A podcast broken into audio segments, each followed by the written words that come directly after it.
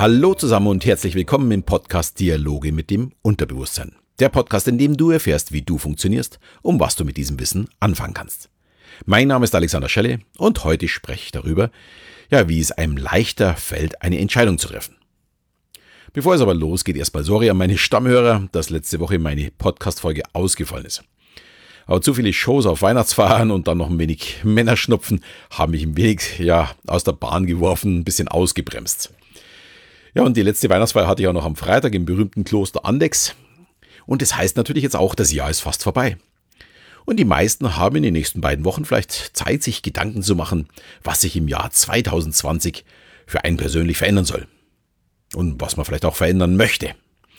Und dafür müssen natürlich Entscheidungen getroffen werden. Und das fällt vielen von uns gar nicht so einfach. Und auf dieses Thema Entscheidung wurde ich im Grunde aufmerksam, weil sich unsere jüngere Töchter ja jetzt im Grunde den ganzen Dezember gequält hat, welchen Fotodrucker soll sie sich denn zu Weihnachten wünschen. Ja, und das ist gar nicht so einfach. Zum einen natürlich die emotionale Vorstellung, wie toll es doch ist, sich den Schrank mit eigenen Bildern zuzupflastern. Dagegen das Negative, Drucker haben oft eine Tücke und funktionieren nicht immer so, wie sie sie sollen. Möchte ich mich damit wirklich belasten? Und dann kommt natürlich auch noch der Verstand durch. Welche Kosten kommen da eigentlich auf mich zu? Und welche Technik sorgt für die besten Ergebnisse? Alles gar nicht so einfach. Und Entscheidungen müssen wir wirklich tagtäglich treffen. Was frühstücke ich? Was ziehe ich heute an?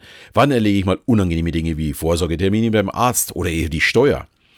Oder mit dem Blick auf das neue Jahr höre ich mit dem Rauchen auf? Tue ich vielleicht etwas für meinen Körper, mache wieder Sport oder ernähre ich mich einfach gesünder?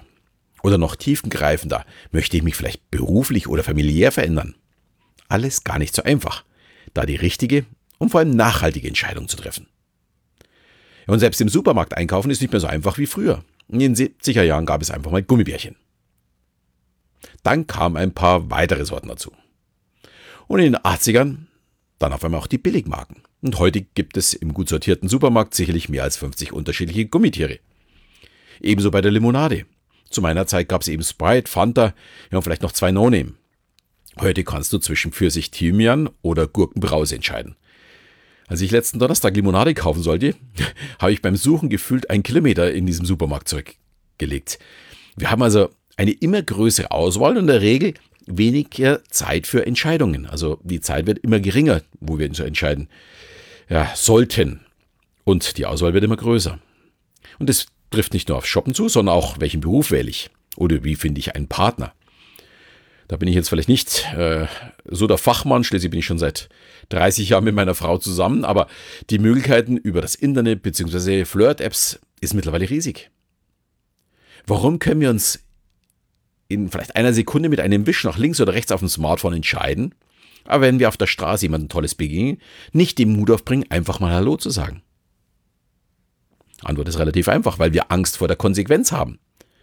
Die Konsequenz vor unserer Entscheidung. Wir fürchten uns falsch zu entscheiden und treffen dann lieber keine Entscheidung. Aber den tollen Mann oder die tolle Frau nicht anzusprechen, ist immer die falsche Entscheidung. Denn wenn man sich nicht entscheidet und ihn nicht anspricht oder sie nicht anspricht, wird es auch kein Ergebnis geben. Und das bedeutet, man ist auf jeden Fall der Verlierer. Man spricht bei solchen nicht getroffenen Entscheidungen auch von Verlustängsten die Angst, einen Korb zu bekommen, zu versagen oder eben etwas zu verlieren. Ja, und davon sind wir Menschen meistens getrieben. Lieber auf Vorsicht gehen, als mutig zu entscheiden.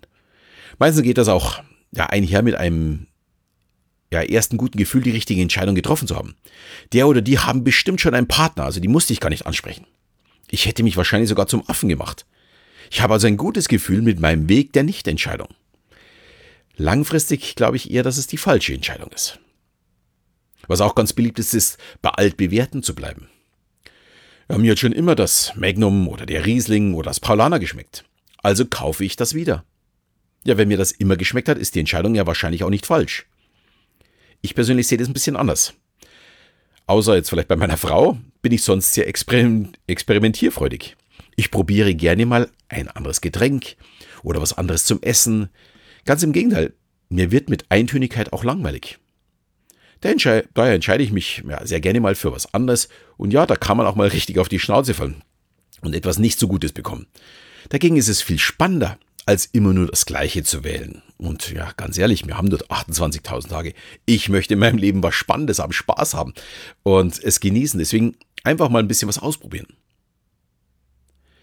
Ja, und wie schon zu Beginn bei der Entscheidung meiner Tochter kurz erwähnt, gehen Entscheidungen immer den Weg über deinen Verstand, also das Rationale.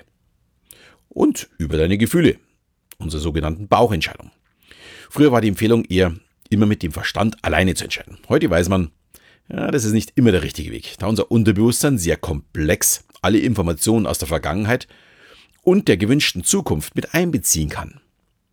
Und dadurch unser Bauch wirklich sehr gute Entscheidungen treffen kann. Gleichzeitig muss man auch sagen, dass Entscheidungen ein sehr komplexes Feld sind. Da spielen sogar Hormone eine Rolle. Wenn eure Kinder etwas haben möchten, was machen sie? Sie kommen zum Kuscheln. Wir schütten Oxytocin aus, unser Kuschelhormon, und sind dann bereit, mehr zu geben. Also wenn wir nur vom Verstand äh, entscheiden müssten. Oder ja, wir Männer schütten bei einer Konfrontation Testosteron aus und sind viel eher bereit, handgreiflich zu werden als Frauen. Auch das ist eine Entscheidung.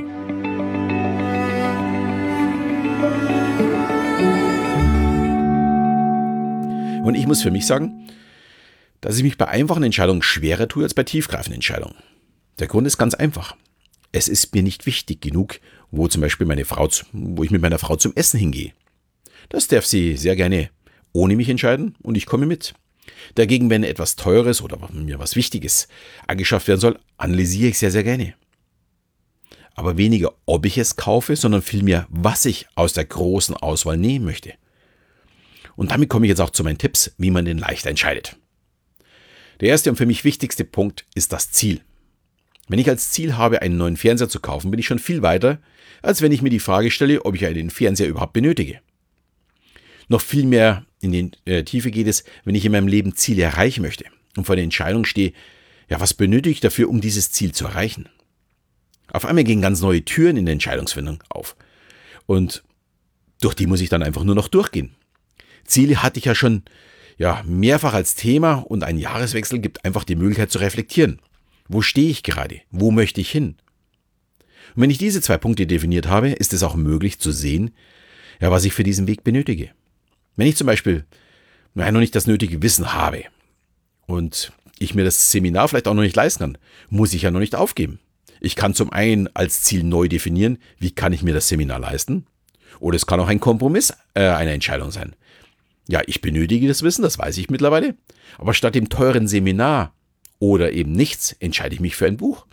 Das dauert vielleicht ein bisschen länger. Ich muss mich ja selbst erst reinarbeiten. Vielleicht brauche ich auch noch ein zweites oder drittes Buch. Aber es bringt mich ebenso weiter. Es bringt mich äh, in die richtige Richtung. Vielleicht lese ich dieses Buch auch währenddessen, dass ich das Geld verdiene, um dass ich mir auch das Seminar leisten kann. Auch das kann schon ein guter Schritt sein. Und außerdem sehe ich es als wichtig an, bei wichtigen Dingen auch mal eine Nacht darüber zu schlafen. Dem Unterbewusstsein die Möglichkeit geben, sich damit zu beschäftigen. Ich habe schon so viele Dinge verworfen, die ich am Vorabend noch wirklich genial fand. Ich war total begeistert, habe eine Nacht drüber geschlafen, dann hat mein Unterbewusstsein das mal so richtig eingeordnet und am nächsten Tag war mir klar, hm, so genial war die Idee vielleicht noch gar nicht, ich muss sie nochmal überdenken. Und das ist auch gleich noch ein weiterer Punkt. Nicht gestresst entscheiden. Dann sieht man oft das Thema nur aus einem Blickwinkel. Aber sieht es von der anderen Seite genauso gut aus? Das ist auch genau das, was Verkäufer vorhaben. Eine möglichst schnelle Entscheidung, noch nicht darüber nachdenken. Denn aus ihrer Sicht ist es die richtige Entscheidung.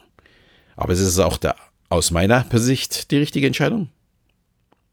Und weiter hilft es natürlich in guter Stimmung zur Entscheidung. Entscheidungen sind häufig besser, wenn wir gut gelaunt entscheiden. Negative Stimmung sorgt häufig für negative Entscheidungen. Also die richtige Laune dafür mitbringen. Und die drei Punkte sind natürlich jetzt auch ideal für die freien Tage. Ich kann mir ja für, für das Reflektieren von der Vergangenheit Zeit nehmen und eine Entscheidung äh, vorbereiten, wie fühle ich mich wohl, wie, ja, dieses richtig vorbereiten dafür. Ein wenig Abwechslung beim Spielen mit der Karrierebahn oder beim Lego-Bau mit den Kindern macht unsere Birne einfach frei. Stress mit den Verwandten eher nicht. Daher auch auf sich selbst schauen. Wir benötigen auch Zeit für uns selbst, um tatsächlich die richtige Entscheidung zu treffen. Und was aus meiner Sicht auch noch ganz wichtig ist, zu der eigenen Entscheidung und zu den Zielen stehen. Warum melden sich denn so viele im Januar im Fitnesscenter an? und sind ab Februar nur noch sporadisch drin oder gar nicht mehr. Sie haben offensichtlich eine Entscheidung getroffen, ohne ein Ziel zu haben. Ich vermute nämlich nicht, dass diejenigen entschieden haben, ich zahle jetzt zwölf Monate und gehe aber nur im Januar hin. Das wäre wahrscheinlich eine sehr dumme Entscheidung. Das Ziel müsste ein sportliches oder ein körperliches sein. Also ich verbessere meine Laufzeit, was weiß ich, auch pro Kilometer auf 15 Sekunden. Oder ich reduziere meinen Körperfettanteil um 5%. Nur zu sagen, ich gehe ins Fitnessstudio, ist kein wirkliches Ziel, weil was ich in dem Fitnessstudio tue, ist ja dann wiederum was anderes. Also hier wirklich gut überlegen. Ebenso ist es, wenn ich sage, ich möchte mehr Geld verdienen. Der Wunsch ist ja nicht schlecht, aber das Wie erreiche ich das, ist das Entscheidende für die Umsetzung. Und dafür muss ich sicherlich viele kleine und auch große Entscheidungen treffen. Ich muss den Weg gehen. Und bei Entscheidungen muss ja, das bewusste Denken auch einsetzen. Nicht nur aus, äh, aus dem Bauch aus entscheiden, habe ich ja vorher gesagt, ist gut, aber ich muss auch bewusst darüber nachdenken. Ich muss mich aus dem Alltag lösen, um Neues zu bewegen. Wenn ich jetzt zum Beispiel in Baden-Württemberg in die Donau springe und mich treiben lasse, werde ich nach fast 3000 Kilometer, also nicht ganz, irgendwann im Schwarzen Meer landen. Egal, ob ich das möchte oder nicht. Und im Job, wenn ich immer das Gleiche mache, werde ich auch mit der Masse immer weiter treiben. Wenn ich etwas verändern möchte, muss ich aber an den Rand schwimmen, mich ans Ufer setzen und mich fragen, möchte ich ans Schwarze Meer, beziehungsweise meinen Job bis ans Lebensende machen? Und erst wenn ich bewusst beobachte, wo es hingeht, kann ich entscheiden, ob mir der Weg gefällt oder ob ich vielleicht etwas verändern möchte. Und damit wir uns da ganz klar verstehen, verändern heißt nicht immer auch verbessern. Meine Entscheidungen tragen auch immer ein Risiko. Das ist wie im Supermarkt, ob ich eben eine Fanta kaufe oder eine Limo mit Rhabarber Gouda-Geschmack oder was auch immer.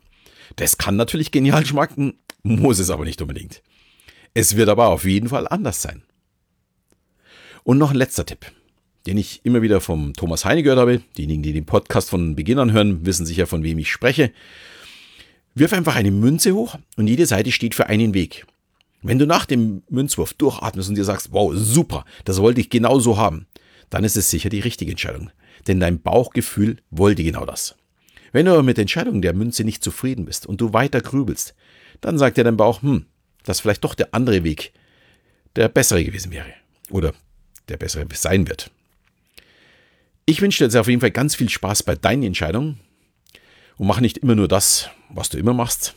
Du kannst ja vielleicht mal jetzt die nächsten Tage auch bei kleinen, äh, mit kleinen Entscheidungen anfangen und am ersten Weihnachtsfeiertag vielleicht nicht die jährliche Ente essen, sondern bewusst mal was ganz was anderes wählen.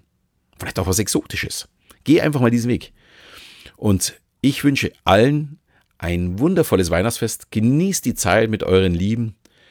Ja, und wir hören uns dann nächsten Sonntag wieder. In diesem Sinne verabschiede ich mich wieder. Bis zum nächsten Mal, wenn es wieder heißt Dialoge mit dem Unterbewusstsein.